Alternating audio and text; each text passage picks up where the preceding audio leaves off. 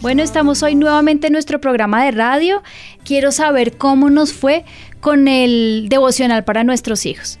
Así que yo voy a comenzar el tema de hoy que es el altar familiar. Y quiero que todos los que nos están escuchando nos cuenten cómo les fue con el devocional para sus niños. Cuénteme cuáles fueron sus experiencias, en qué están fallando, eh, qué cosas no les funcionaron, qué cosas funcionaron, oraron por las cosas de Navidad. Cuéntenme qué fue lo que pasó con su devocional para los niños y con los niños y aquí pues nos ponemos a charlar del tema. ¿Qué les parece? Bien, pues yo sí lo practiqué y tengo una duda. A ver. Pues como yo tengo dos niños pequeños, ellos tienen dos y cuatro años, igual debo hacerlo con cada uno independiente o los puedo hacer con los dos, no. Tiene que ser independiente porque... si no es altar familiar. Sí, y además que es importante que el niño entienda que es algo muy privado con, con el Señor. Entonces mamá los está acompañando porque les está enseñando cómo se hace el devocional, pero tienen que hacerlo solitos y si no, se van a quedar como, como me estaba pasando a mí con Santiago, que le, pedía siempre a Ami que le pusiera la historia bíblica, que ella le leyera, que ella le contara la historia, que se la actuara para no tener que hacer su devocional solito. Sí.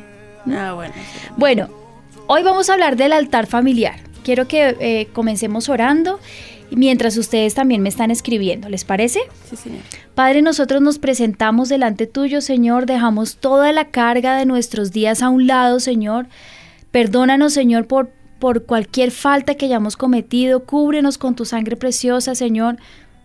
Yo te ruego que este sea un día maravilloso y que podamos entender la importancia de levantar un altar para ti, Señor, para bajar los baales, para edificar nuestra casa, para estar unidos delante tuyo, Señor, para restaurar las cosas que han estado dañadas dentro de nuestro hogar no solamente en la parte espiritual, sino también emocional con nuestros hijos. Bendícenos, Señor, y darnos claridad. En el nombre de Jesús, gracias, Señor. Amén. ¿Listos? Empecemos. Dice que el altar familiar, ¿a qué le suena? Estefia, ¿qué te suena altar familiar? Como, pues como un tiempo en familia para compartir la palabra.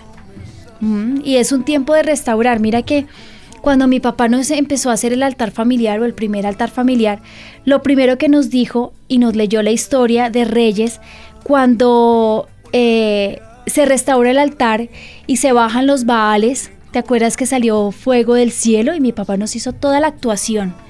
¿Sí? ¿Sabes cuál era el profeta que estaba ahí? Elías. Cuando el profeta Elías se va en contra de todos los profetas de Baal, ¿no? Y hace el altar familiar, restaurando el altar, diciéndole al pueblo de Israel que tenían que seguir a un solo Dios y lo que él hace primero es ponerle, hacer el altar, echarle agua, hacer una zanja, echarle agua, mojar todo el sacrificio y pedir que venga eh, fuego del cielo para que destruya todo eso y luego pone a los, y antes, ¿no? Pone a los otros eh, ah, sacerdotes, háganlo. Sáense y empieza a burlarse, ¿no? no, de pronto si ustedes gritan más duro es que su Dios está eh, durmiendo. Hágalo. Y él restaura el altar y luego todos los profetas de Dios destruyen a los profetas de Baal. Bueno, algo así es el altar familiar. La Biblia dice que es el tiempo de leer la Biblia, es eh, reunirnos como familia. ¿Te acuerdas que hemos leído en Deuteronomio 6? que me gusta mucho y amarás a Jehová tu Dios de todo tu corazón y de, toda tu alma y con todas tus fuerzas. Y estas palabras que yo te mando hoy estarán sobre tu corazón y las repetirás a tus hijos y hablarás de ellas estando en tu casa y andando por el camino y al acostarte y cuando te levantes. Yo quiero comenzar esta charla del altar familiar con la palabra y me encanta este versículo de Deuteronomio del 5 al 6, Deuteronomio 6 del 5 al 6 porque definitivamente es la base para que los papás no tengan ninguna excusa. Porque en la Biblia no se habla que el, Señor diga, hazle el altar familiar a tu familia una vez a la semana. No lo dice.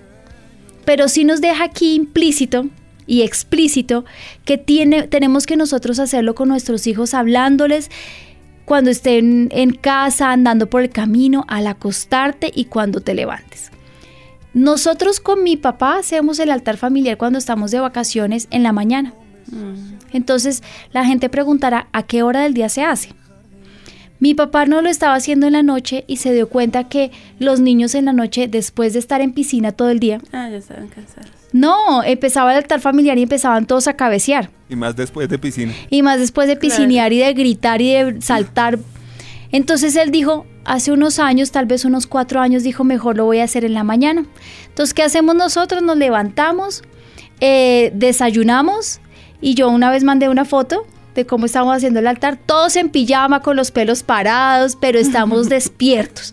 Y él nos lee una lectura bíblica no la explica. Lo que pasa es que él tiene una gracia del Señor que me quito el sombrero, que hace que desde el que tiene 40 años hasta el bebé de un año quede así paralizado seis meses escuchando a su, a su, a su tito. Ay, les cuento una anécdota que me pasó ayer.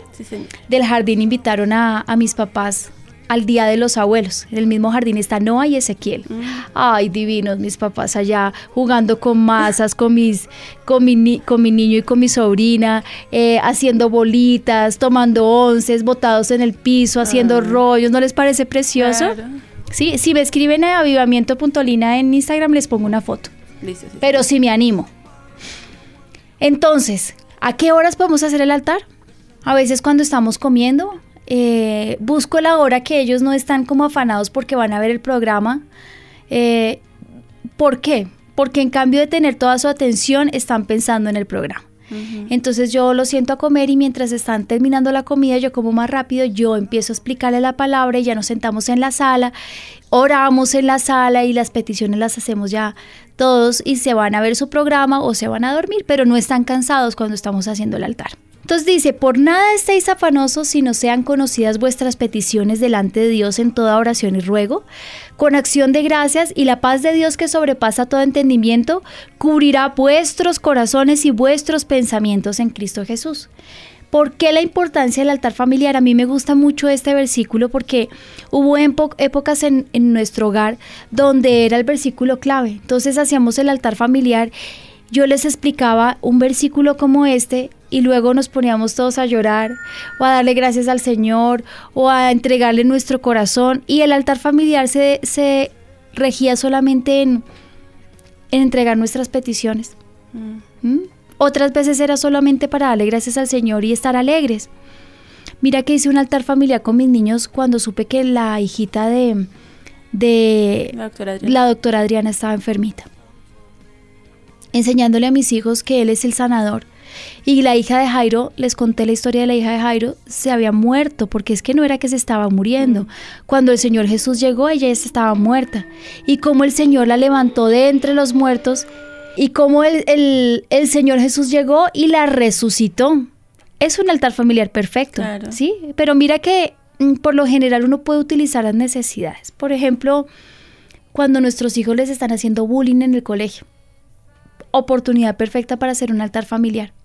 Cuando nuestros hijos los están eh, ofendiendo, cuando les está yendo muy bien en el colegio y podemos tratar perfectamente el orgullo. Yo el domingo le estaba diciendo a mi esposo, sabes que nosotros estamos viviendo muy bien porque Dios nos ha bendecido, pero no tenemos la abundancia que quisiéramos, sino como que rascon apenas. Y, y yo le decía a mi esposo, yo pienso que el Señor está tratando nuestro corazón para enseñarnos porque Él nos prometió que nos iba a bendecir muchísimo.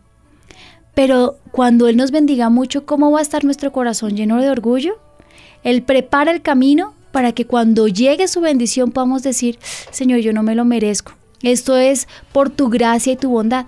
Entonces el altar familiar puede ser sobre, tratemos el corazón. La Biblia dice, sobre toda cosa guardada, guarda tu corazón porque de él mana la vida, ¿cierto? Entonces cuando se nos sube el ego en el colegio porque somos los más pilos, porque los profesores nos aman, porque en todo nos va bien, eh, el corazón empieza a llenarse de soberbia. ¿O no? Sí, sí, señor. Y entonces es el antipático del curso, al que todo le sale bien y lo mejor es que pongamos nuestro corazón delante del Señor, lo limpiemos, pidamos perdón y que el orgullo nunca sea parte de nuestra vida, Señor. Eh, hay como un ejemplo en la parte agrícola que uno se da cuenta que está la tierra como fértil, o sea, está bien abonada y todo, y pues crece no solamente la semilla, sino pues todo lo que, la maleza y todo. Pero al agricultor le toca trabajarla para poder sembrar la semilla, o sea, limpiarla, eh, ponerla a punto para poder sembrar, y ahí sí que crezca. Yo creo que es igual, o sea, si no, si no lo ponen a uno como a punto, Después la semilla va a morir y lo que va a seguir creciendo es la maleza. así él venga y abone y esté pendiente de Pero mira, utilicemos tu ilustración que me parece muy buena. Nuestros hijos son son esas semillas, ¿cierto? Y la buena tierra podemos decir que es el contexto familiar y social en el que se desenvuelven. Nosotros sí tenemos que abonar esa tierra.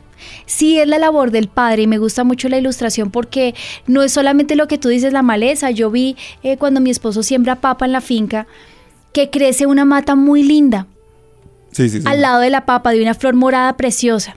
Y crece, eh, primero crece más despacio, pero llega un momento en que coge los nutrientes que se le han aplicado a la papa y la duplica.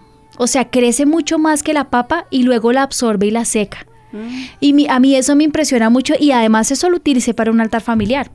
Y yo les decía a mis hijos, ¿por qué hay que hacer barbecho? O sea, nos toca coger la tierra y, y sacar la inmundicia para que el buen fruto no se pierda. ¿Y cuál es el buen fruto?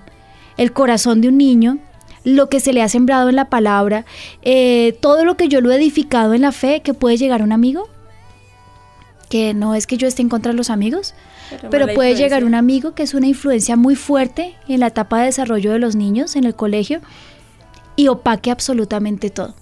Es importante enseñarle al niño, y es un programa que estamos haciendo para los papás, que lo que digan sus amigos no es tan importante, es más importante lo que diga el Señor. Y que en sus hogares tal vez la información que le está dando no es la que yo le estoy dando y no le beneficia y se lo puede tragar. Sí, señor. Y se lo puede tragar literalmente, ¿no? Nos escribía también una oyente que ella lo que hace en el altar familiar es como recapitular las predicaciones del fin de semana anterior del pastor. Me parece perfecto y yo sabes que eso lo, lo aplaudo porque yo en la iglesia infantil cambié nuestra metodología de pedagogía y de clases. Porque yo un día dije, si yo le estoy enseñando a los niños sobre el arca de Noé, pero el pastor nos está enseñando sobre la fe, y nos está enseñando o sobre la gracia o cómo entrar en las bendiciones o cómo por medio de la guerra espiritual entrar a poseer la tierra prometida. Y yo a la iglesia infantil estoy dando otra cosa, los niños no van a entrar completos como una célula con los papás, una familia completa a la visión de avivamiento. Y eso me ha parecido buenísimo porque ellos lo que hacen es en la clase ver lo de la prédica anterior del domingo pasado, Así los pastores, pero hacia niños. Y cada día hacen como una manualidad, entonces llegan con un cofrecito que ese es mi tesoro y con unas bolitas de colores que como que son las joyas. Y nos toca como que también eh, meterle más creatividad. pero sí, el propósito de la iglesia infantil o nuestro objetivo es que entremos todos. Yo le decía a mi papá, porque yo tuve una visión en donde veía que la iglesia infantil era una isla aparte y que yo veía como la isla aparte se empezaba a reducir y como avivamiento que era otra isla crecía y crecía y nos íbamos alejando cada vez más. Y no, yo dije, Señor, dame la estrategia y la estrategia era coger la predicación del pastor y pasarla para la siguiente clase, o sea, el pastor predica el domingo o el viernes, yo escojo de las dos la que a mí me parece como más importante pensando en los objetivos que tengo, que podamos ser un mismo espíritu, un mismo lenguaje, eh, un mismo cuerpo, se la aplicamos al nivel de los niños y si te das cuenta vamos a la par. Los niños están aprendiendo fe. Súper bien, yo no sé cómo les hacen las clases, pero este fin de semana llegó Elisa con las hojitas, con mamarrachitos y muñequitos y garabatos y decía que eran las cartas del diablo. Tremendo. Que tenía que presentárselas a Dios y orar para que no tuvieran poder, decir. Y así es. Y además imagínate lo que nos estaba diciendo la oyente, que ella coge la predicación del pastor y se la aplica en el altar familiar. Fabuloso, me parece perfecto. Perfecto. Además, yo creo que todos deberíamos hacerlo así. Nosotros podemos coger la predicación del pastor y entonces, ¿saben qué me parece impresionante? Estaríamos haciendo como el hombre sabio como el prudente, que edificó la casa sobre la roca, que tomó la palabra y la puso por obra. Así que si quieres el fundamento bíblico, te lo doy. Serás comparado con el hombre prudente. Y por el contrario, el que escucha la palabra y no la pone por obra, será como el hombre insensato que edificó su casa sobre la arena, ¿cierto? Así que tiene todo que ver. La felicito. Mejor dicho, me uno. Voto por ella. El altar familiar refleja el compromiso familiar con Dios. Entonces, y, muy bien, si yo llego el viernes y el domingo y yo le comparto entre semana a mi hijo lo que yo escuché de mi pastor, tremendo, porque los niños van a decir, ¡Ah! entonces es importante lo que el pastor dice y lo que el pastor está diciendo en mi casa se hace. Yo le decía a una mamá, tu hijo no te obedece. ¿Por qué no te obedece? Tengo una pregunta para ti. Cuando el pastor hace una palabra, ¿tú llegas a la casa y la cumples? No, a veces no. Le dije, él está viendo exactamente lo mismo. Porque para tu hijo el pastor es la autoridad que tú tienes. Y tú eres la autoridad de tu hijo. Así como tú haces con tu pastor, él va a hacer con su mamá. ¿Sí? Porque esa es la ley del aprendizaje. Génesis 12 al 7 dice, apareció Jehová a Abraham y le dijo, a tu descendencia daré esta tierra y edificó allí un altar a Jehová quien le a quien le había aparecido. Mira que esto de Abraham a mí me gusta mucho, porque dice que iba el Señor por el camino a destruir Sodoma y Gomorra. Y de pronto dice yo, ¿por qué no le voy a contar a mi amigo Abraham lo que voy a hacer? Si yo sé que él va a edificar su casa en los preceptos y estatutos míos. Si quieres, ayúdame a buscar ese, ese versículo en Génesis 12. Y entonces se encuentra con Abraham y le cuenta lo que va a hacer, porque él sabe que Abraham va a edificar sus hijos en la fe. ¿Y sabes qué es lo que más me impresiona? Que Abraham no tenía hijos todavía. Sí, tremendo. Pero él conocía el corazón. El pastor Cosme, para una clase que estoy tomando con él de Antiguo Testamento, nos hizo hacer un bosquejo sobre Job. Y me ha impactado Job de verdad. Qué impresión Job era ese hombre que de verdad tenía temor de Dios. Tanto que el Señor decía, me siento tan orgulloso de Job. Es que si ves, le decía a Satanás, mira a mi siervo cómo es. Es que él me honra y él me sirve. Y cuando pasan todas las pruebas, dificultades, angustias, derroteros y, y, todo lo que le pasa a Job, Job jamás se mete con el Señor. En estos días le pasó algo a mi sobrinita. ¿Se acuerdan que el pastor lo contó el domingo? Sí, a Cristi. Estaba en el pasamanos y se cayó y se partó su, su piecito en dos, su, su, pierna en dos, tibia y peroné. Y realmente a mí no sé por qué me impactó tanto, me afectó, me dolió en el corazón. Yo decía, pobrecita, Dios mío, mi chiquita tan flaquita, tan frágil. entonces mi mamá dijo, por favor, puso en el chat familiar, todos estemos orando. Y yo me puse ahora, le dije, Señor, no sé qué es lo que está pasando. Y me acordé de Job. No sé qué es lo que está pasando, pero yo te doy gracias por lo que tú estás haciendo, porque la Biblia dice que todas las cosas ayudan a bien a los que le aman, ¿cierto? Si es así o no es así. Todas las cosas nos ayudan a, bien. Las cosas les ayudan a bien conforme al propósito. Entonces, yo le dije, Señor, no entendemos qué está pasando, pero gracias, un propósito eterno tú tienes. El propósito eterno, el Señor lo tenía el domingo cuando el testimonio fue el de, el de la niña. ¿Ustedes se imaginan esta chiquita cuando crezca? Y cuando ella pueda testificar lo que pasó con su vida, Dios la guardó, Dios la levantó, y en el momento de crisis Él estuvo con ella. Me parece que es una gran enseñanza. El altar familiar educa a los hijos en el camino del Señor. Y quiero hacer una pausa en el camino y decirles, el altar familiar no es el momento de regañarlos. No es el momento de exhortarlos, no es el momento de decirle lo, lo tonto que fue por haber dañado algo, o mire cómo es de poco inteligente que no le va bien en las materias. No es el momento de coger la Biblia para darles con la Biblia en la cabeza. ¿Saben qué es eso?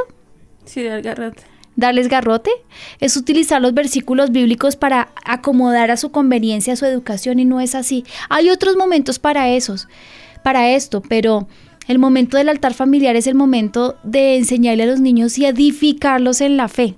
Edificarlos, no de destruirlos. Y para velar por el estado de su alma, como ver en qué estado. ¿Sabes que eso es súper importante? Es ver realmente están haciendo su devocional bien, están aprendiendo la palabra, están siendo levantados em, sanos en la fe ¿Y sanos a qué me refiero? Que los niños no cojan los modismos religiosos eh, de la iglesia, sino que estén cogiendo la palabra para fundamentarse y crecer. Eso es ser sano, ¿cierto? Deuteronomio 4 del 9 al 10 dice, por tanto, guárdate y guarda tu alma con diligencia. Miren qué bonito para que no olvides de las cosas que tus ojos han visto, ni se aparte tu corazón todos los días de tu vida. Antes bien, las enseñarás a tus hijos y a los hijos de tus hijos.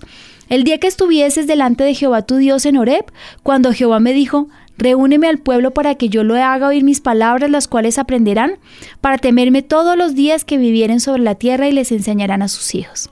¿Mm? ¿Está hablando del altar familiar o no? Sí, señora. Sí, señora. Totalmente. Dice, Deuteronomio se lo voy eh, a, repetir. Dice, guárdate y guarda tu alma con diligencia. ¿Lo estamos haciendo como padres? Entonces, como que contextualicémoslo un poquito. Eh, Giovanni, guárdate y guarda tu alma con diligencia. ¿Lo haces? No, la verdad no. Bueno, pero está sirviendo al Señor aquí en su casa. Yo lo, yo lo intento hacer. Sí. Yo le decía a mi esposo que cuando uno entra al avivamiento, eh, se acerca mucho al fuego. Y entre más uno se acerca al fuego, se ven más los errores. No para criticarlos, le decía yo a mi esposo, pero sí para que seamos transformados por medio de su gloria, ¿cierto? Porque ese es el propósito de Dios. No sé en todos los ministerios, en el nuestro, si ustedes se han dado cuenta, nuestro pastor nos lleva a la excelencia espiritual, como personas, como familia, ¿cierto? Ese es su propósito, el de edificar nuestra vida, porque él un día tiene que presentar el cuerpo de Cristo, su iglesia, delante del Señor. Y delante del Señor tiene que dar eh, cuentas con Dios, qué fue lo que hizo con su iglesia. Yo creo que el pastor hace excelente su trabajo. Como dice mi hijo, excelente, mami. Guarda tu alma con diligencia para que no te olvides de las cosas que tus ojos han visto. ¿Ustedes qué han visto delante de Dios en el avivamiento? Mm. No. Eh, Milagros, prodigios, sanidades, ¿qué más?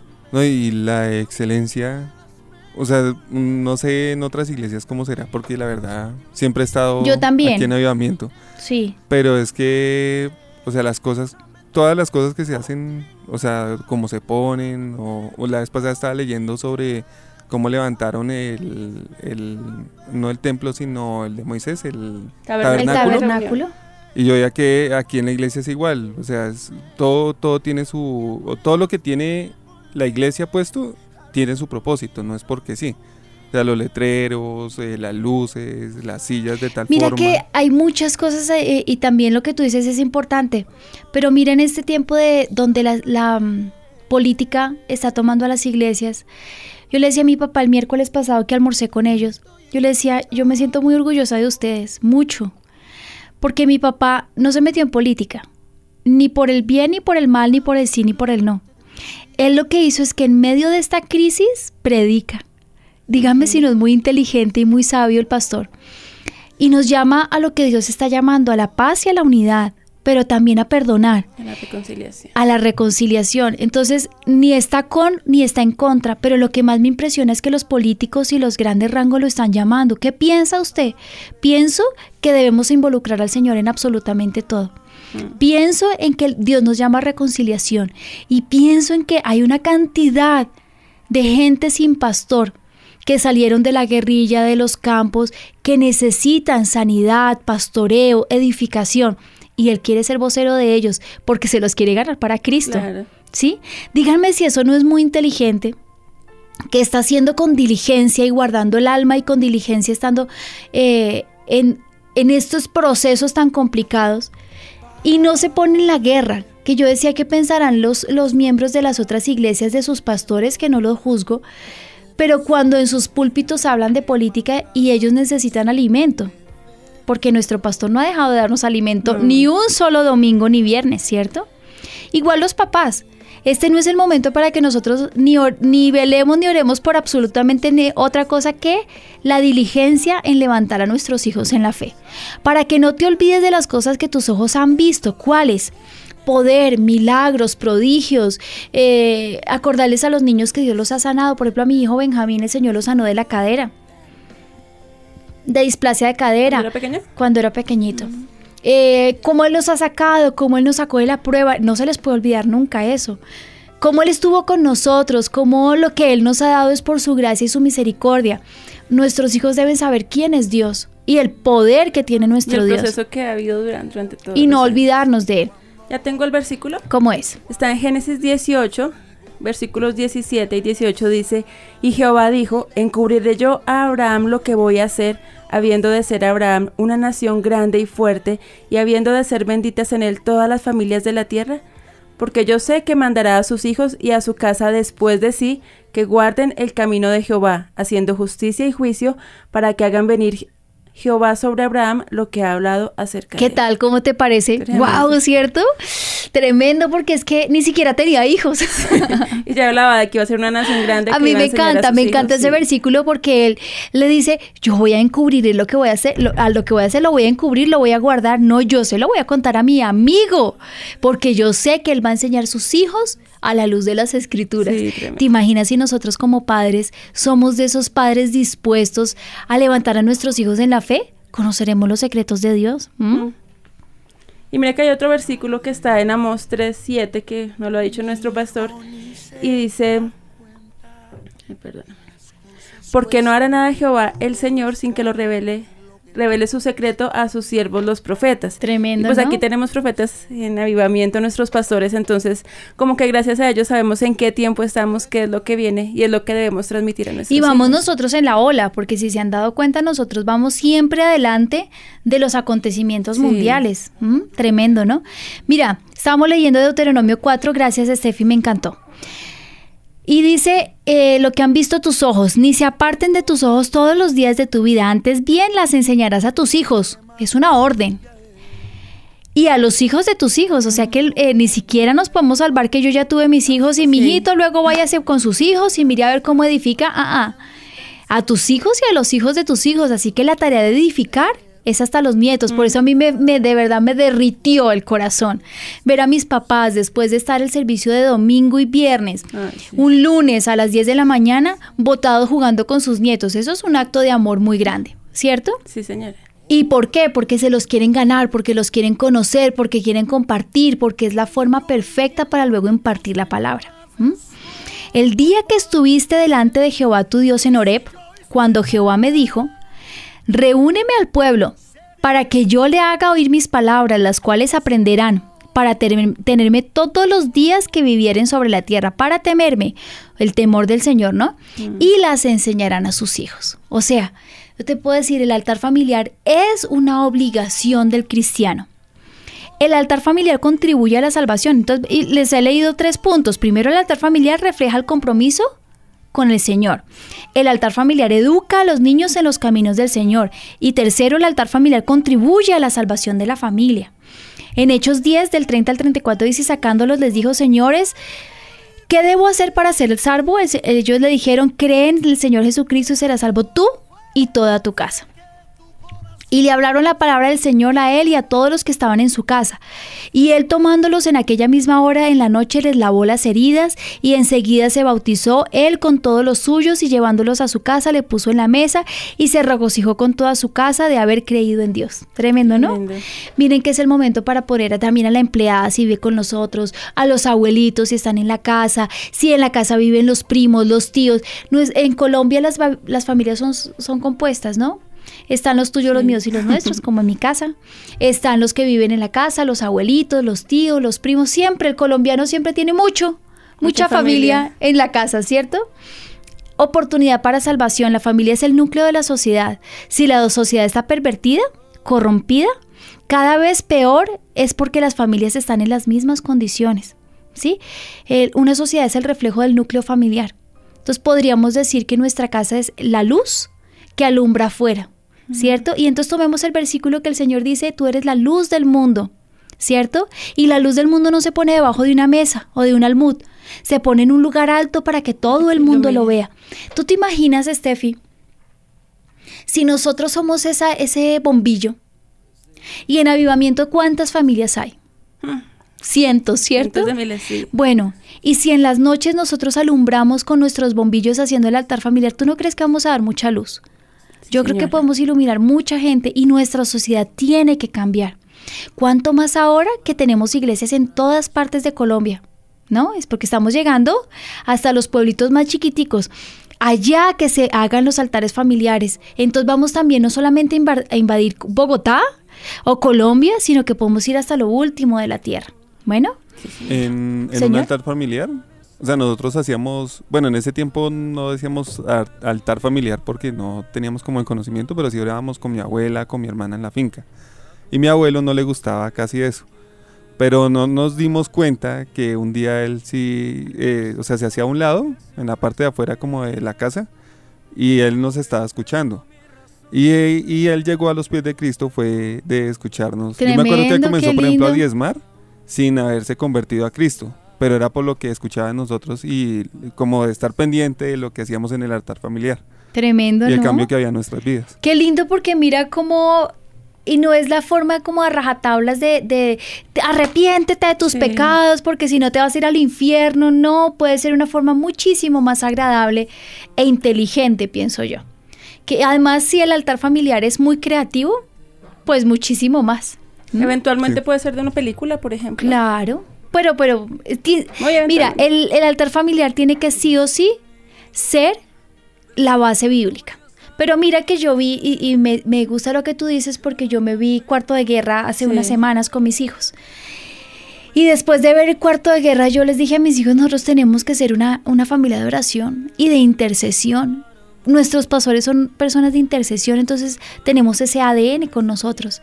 Y como estaba pasando lo de la hija de, de, Adrianita que me ha conmovido tanto el corazón, nos pusimos a que era nuestra oración en el cuarto de guerra que teníamos que hacerlo y yo hice el altar familiar y oramos pidiéndole al Señor que pudiéramos ser unas personas espirituales.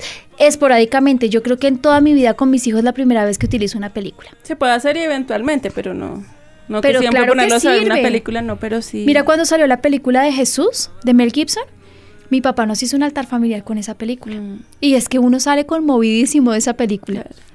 El propósito del altar familiar en los tiempos bíblicos, tener comunión con Dios. Él edificó Noé un altar a Jehová y tomó de todo animal limpio y de toda ave limpia y le ofreció en el holocausto en el altar. ¿Y quién estaba con él? Su familia. familia señor.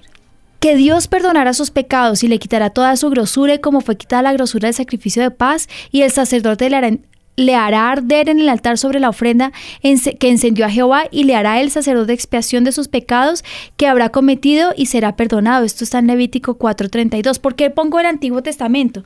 porque dirán, ¿es solo para el nuevo? ¿O era solo para el antiguo?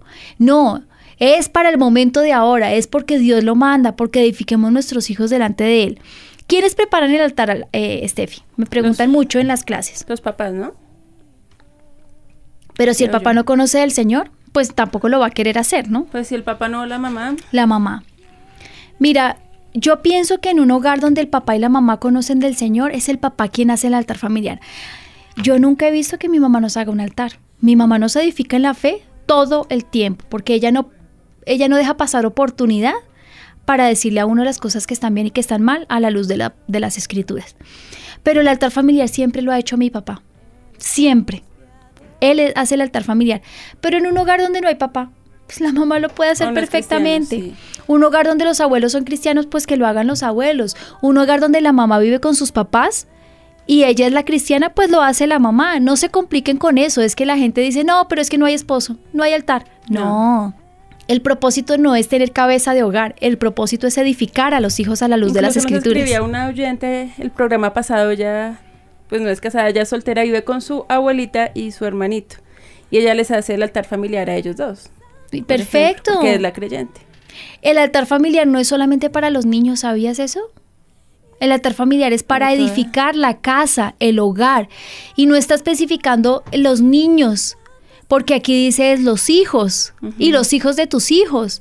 Así que pueden ser papás y si no, mi papá no nos haría el altar familiar. Y donde él no me haga altar familiar, me muero, porque yo espero dos veces al año que mi papá nos haga durante una semana o una semana larga el altar. Y lo amo, amo el altar familiar, me fascina. Además los escribo, yo tengo todos los altares familiares que hemos hecho durante los últimos, no sé, 16 años. Y amo los altares familiares. ¿Cómo se hace un altar? Porque la gente dirá, no, es que ahora me toca ser un teólogo para hacerlo. Sí, vas a prepararme a estudiar. No. Si tú ayer conociste de Jesús, le entregaste tu vida a Cristo, llegaste a tu casa y esa noche dices, voy a hacer el altar familiar perfecto, ¿sobre qué puede hablar? Busca un versículo en la palabra y si no lo sabes, entonces enseña lo primero que tú aprendiste. Amarás al Señor tu Dios con todo tu corazón, con toda tu alma, con todas tus fuerzas. Y sobre eso puede hacer el altar familiar perfectamente, ¿cierto?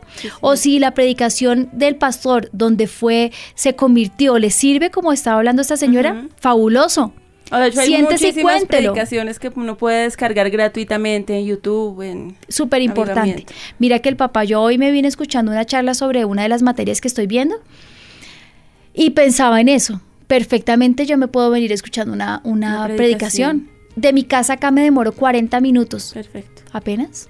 ¿Cierto? Sí. Entonces el papá súper en la mañana se va escuchando la predicación y en la noche ya tiene su eh, desayuno, almuerzo y comida para sus hijos. O sea, potecuda la comida. Para hacerle a sus hijos un muy buen desayuno, un buen altar familiar. Entonces es fácil, reúnete con tu familia en tu casa una vez a la semana o dos, pero si puede ser una vez a la semana, perfecto. Toma tu Biblia, escoge un pasaje, una historia de los evangelios, léelo y medita con la familia. ¿Puedes adorar al Señor? Puedes, no es una regla. Orar en familia por las necesidades familiares y de tus hijos. Este tiempo es muy valioso ya que vas a conocer más a tus hijos y vas a tener una unidad en tu casa. Mira que a veces los papás tienen tan poquito tiempo de compartir con sus muchachos y puede ser el momento perfecto para preguntarles cómo les va en la universidad, cómo estás con tu relación con tu esposa o cómo vas en el colegio, ¿Qué, quiénes te están molestando estás bien, tú tienes alguna necesidad y puede perfecto salir el tema, estoy perdiendo matemáticas, yo no entiendo lo que me dicen o mi profesor me la tiene dedicada. Me estaba contando Ana María que la semana pasada llegó al jardín con Noah. Y cuando llegó, una niña que es así súper extrovertida gritó, llegó Noah, todos corran. Y yo le dije, pero a decía ella, no, que nadie se le acercara a Noah. Ah. Y, la amor dijo, Señor, por ah. favor, guarda a mi hija, que no le hagan bullying puede ser perfecto para fortalecer la autoestima de la niña, ¿cierto? Claro.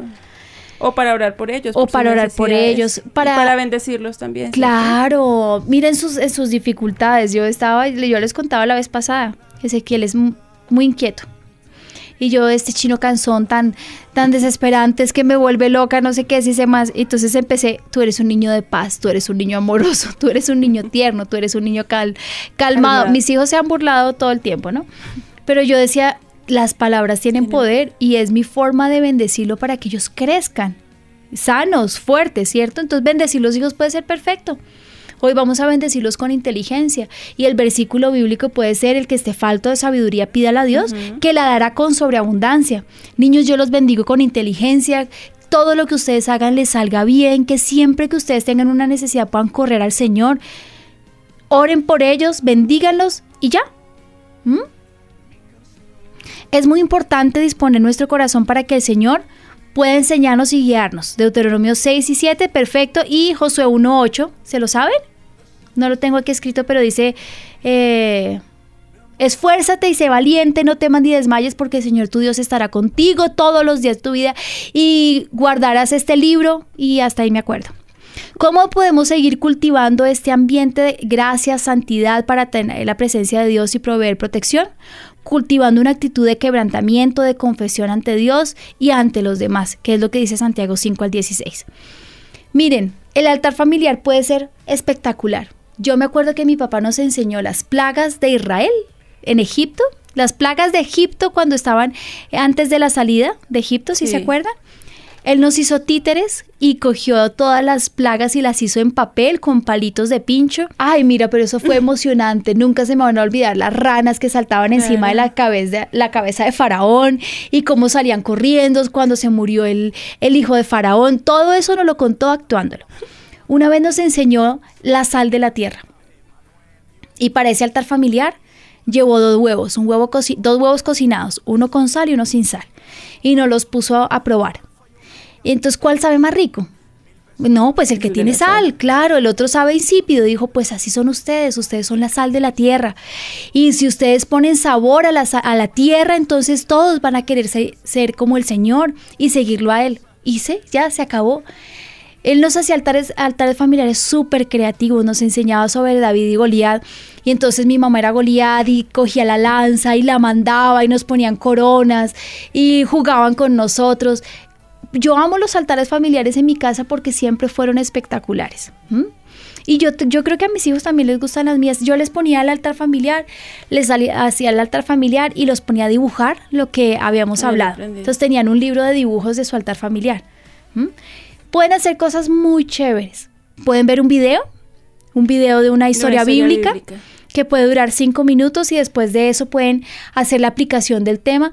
O sea, yo pienso que ya no tenemos ningún eh, obstáculo para hacer un buen altar familiar. Se necesita disposición, calma, creatividad, ¿cierto? Y hacer cosas muy chéveres. Y el recurso de la Biblia de avivamiento nos sirve muchísimo. Claro. Ahí hay videos no solamente de, las adoraciones, sino también de los aviva breaks que son capsulitas, como decía, cinco minuticos, donde el pastor nos da una palabra, y ya con eso podemos ah, buenísimo, claro que sí. ¿Sabes qué herramientas ahora tenemos muchísimas? ¿Qué no se puede hacer en el altar familiar? Evitar estar de mal humor. O sea, si uno tiene piedra, déjelo para el otro día. Si el hijo llegó con las malas calificaciones y uno tiene el mico alborotado y después de darle vara, le dice, venga, se sienta, hacemos el altar familiar, y entonces en el altar familiar tiene uno ganas de coger la Biblia y estrellársela en la cara, mejor no lo haga. ¿Cierto? ¿Por qué? Para que no les, para que les pase como me pasaba a mí. O sea, el altar familiar era espectacular y sigue siendo espectacular y no, ay, el altar familiar, qué jartera. Ahora viene el momento de que nos regañen, entonces no regañar tampoco. Evite señalar los defectos de la familia. No es el momento que el esposo diga es que, eh, por ejemplo, no seamos sucios como su mamá que no lava la losa y humillar a la pareja. No, bueno, pongo diferentes ejemplos, pero no es eso. No es el tiempo de comparar no es hacerlo con rabia ni con eh, tenemos dos segundos para hacer el altar, familiar, repitan la oración y vámonos a dormir. Desviarse del tema. Mm. ¿Sí? Eh, los papás que se sienten teólogos, entonces hacen una profundidad en las raíces de la palabra y cuál es el, exégesis. Y no hay Algo sencillo y el lenguaje claro, ¿cierto? Sí. Mira, les voy a dar un, un, tenemos tres minutos, un modelo. Debes saber que el periodo de atención óptimo de tu hijo de 0 a 5 años es de más o menos un minuto. Mm. Aunque puede variar ya que todos los estilos de aprendizaje de los niños son diferentes. Entonces, tiempo de duración de un altar, 5 minutos si tu niño es menor de 5 años, ¿verdad? O sea, que puede ser si tu hijo tiene 8 años, pueden ser 8 minutos, 10 minutos. Pero si tú tienes en tu casa un niño de 5 años, un niño de 2 años, un niño de 8 años, uno de 13 y uno de 16 como yo, Entonces, van saliendo. 16 minutos es suficiente para un altar familiar. Mm. ¿Qué más pueden hacer? Pues ¿Sí, ¿Sí, o no? Yo no quiero aburrirlos. Lugar, tratar de hacerlo siempre en el mismo lugar, puede ser la sala. en mi casa siempre fue encima de la cama de mis papás.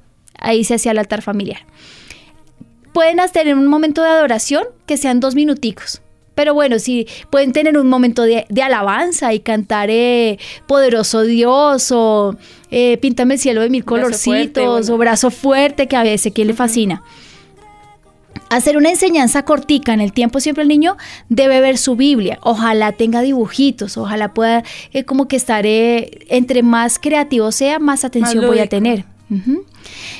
Hacer una oración corta. Entonces, si el niño tiene de 6 a 12 años, ¿Cuántos minuticos puedo tener? Diez. minuticos más o menos. En el mismo lugar, una oración corta, una enseñanza corta y podemos ahí sí preguntarle cuáles son tus necesidades. ¿Qué estás pasando? ¿Quieres que haremos algo? ¿Tienes un sueño? ¿Tienen un viaje? ¿Y por qué no? ¿Por qué no planean entre familia? Yo le decía a mi esposo hace un año, yo quiero llevar a los niños a tal lado, pero no tenemos ni un peso. Entonces, ¿por qué no hacemos algo? Yo cogí y saqué todos los gastos que íbamos a tener. El alquiler del carro, los tiquetes, eh, la alimentación. Miren, de verdad yo hice un, ¿cómo se llama eso? Un presupuesto. súper completo. Yo dije, los desayunos valen tanto, los almuerzos valen tanto. Entonces yo dije, no, pues yo voy a hacer sándwiches, pero hice el presupuesto de absolutamente todo. Saqué los gastos, no fueron baratos. Y dije, pues voy a llevar el 1% de un voto al altar. Y Señor tiene seis meses para cumplir mi sueño. Y oramos por eso. El altar familiar perfectamente puede ser hacer el presupuesto y cada vez que termine el altar, Señor, acuérdate de nuestro viaje, queremos ir a tal lugar, Señor, ayúdanos, proveenos todas las cosas. Yo les puedo dar como testimonio que yo llevé a todos mis hijos al viaje que planeamos con el voto.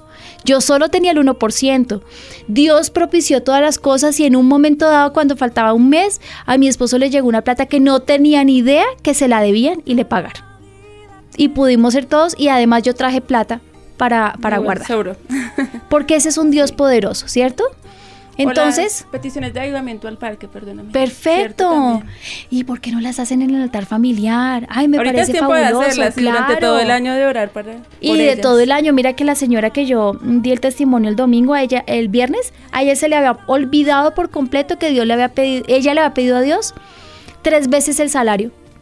Y cuando le llegó el salario se fue a revisar lo que ella le había pedido al Señor en las peticiones y era tal cual lo que ella había pedido. ¿Cómo te parece?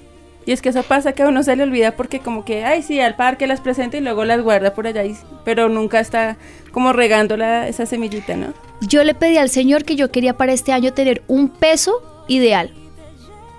Y ya lo conseguiste. Me demoré un año. Y hace poquito que fui a buscar mis cestas, no, ahora tengo que subir dos kilos. Se los cuento porque la gente dirá, ay no, entonces yo no puedo pedir esto y lo otro y lo otro, ¿por qué no? A mí mi mamá y mi papá me enseñaron que Dios me quiere dar absolutamente todo lo que yo le pida, ¿por qué no? Este año tengo otro propósito, muchos más, que les voy a contar el próximo año. este es hacer un altar familiar difícil, no es fácil. complicado, pero es una orden. Yo quiero que las familias del avivamiento que me están escuchando entiendan y sepan que es una orden de Dios para edificar las casas. Entonces, si lo quieren hacer, entrarán en el plan de Dios y si no, tendrán que dar cuenta por esto. Bueno.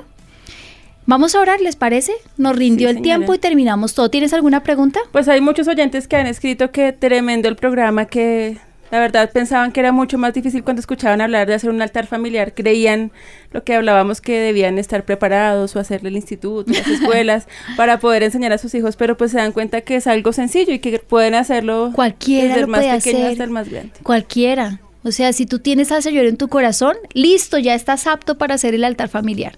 ¿Cierto? Si les pido una cosa, si ustedes van a enseñar verdades bíblicas, antes léanlas, ¿no? Y si van a enseñar sobre un versículo, vean el texto y el contexto, para que los niños no aprendan cosas que no son. Y que las verdades sean bíblicas, no le vayan a enseñar al niño eh, al que madruga, Dios le ayuda. No. no, y para eso pues basarnos en lo que dicen los pastores es lo mejor, ¿no? Porque ellos lo enseñan todo claro, práctico. Exacto. Si no sabes cómo hacer un altar, utiliza la predicación del pastor. Me parece fabuloso. Y más seguro, ¿no? Pues vamos a orar, Steffi. Yo creo que todo quedó claro, ¿cierto? Sí, señor. Bueno. Padre, nosotros te damos gracias por esta palabra. Hoy te pedimos perdón, Señor, todos los que sabemos que hay que hacer un altar y no lo estamos haciendo, Señor, o lo estamos haciendo mal. Perdónanos, Señor. Hoy disponemos nuestro hogar. Yo te pido, Señor, que tú nos enseñes y si hoy vamos a comenzar a hacer el altar, una oración perfecta podría ser darte la bienvenida a nuestro hogar, Señor que tú reines y que tú seas el sacerdote, el rey, la persona más importante dentro de nuestro hogar. Un altar puede ser perfectamente venir e invitarte a que reines en nuestras vidas y en nuestro hogar y tú seas el más importante, Señor. Yo te ruego en el nombre de Jesús que nos enseñes y nos des la creatividad que tú nos guíes por cómo podemos hacerlo y qué cosas no debemos hacer en el nombre de Jesús. Y además te ruego, Señor, que tú te hagas propicio a los altares familiares de cada una de las familias del avivamiento, que cuando ellos decidan hacerlo, tu unción, Señor, tu gracia, pero sobre todo tu presencia sea con ellos y ellos puedan sentir que tú estás ahí acompañándolos, Señor, en el nombre de Jesús. Padre, de verdad yo te pido esto con todo mi corazón. Acompáñanos en nuestro altar, que al sentir tu presencia vamos a saber que todo está perfecto. Y te doy gracias en el nombre de Jesús. Amén. Yo nunca había pedido eso, ¿y por qué no? ¿Cierto? Bueno, es lo principal, ¿no? claro. la presencia de Dios esté ahí. Imagínate, yo sí he sentido muchas veces la presencia del Señor en nuestros altares familiares y de verdad se me eriza la piel porque yo digo el Señor está aquí con nosotros y se agrada de lo que estamos haciendo. Ustedes no saben lo rico que es eso, así que inviten al Señor y disfruten en familia los altares familiares. Gracias Steffi, gracias, gracias Giovanni, Dios los bendiga y nos vemos en ocho días.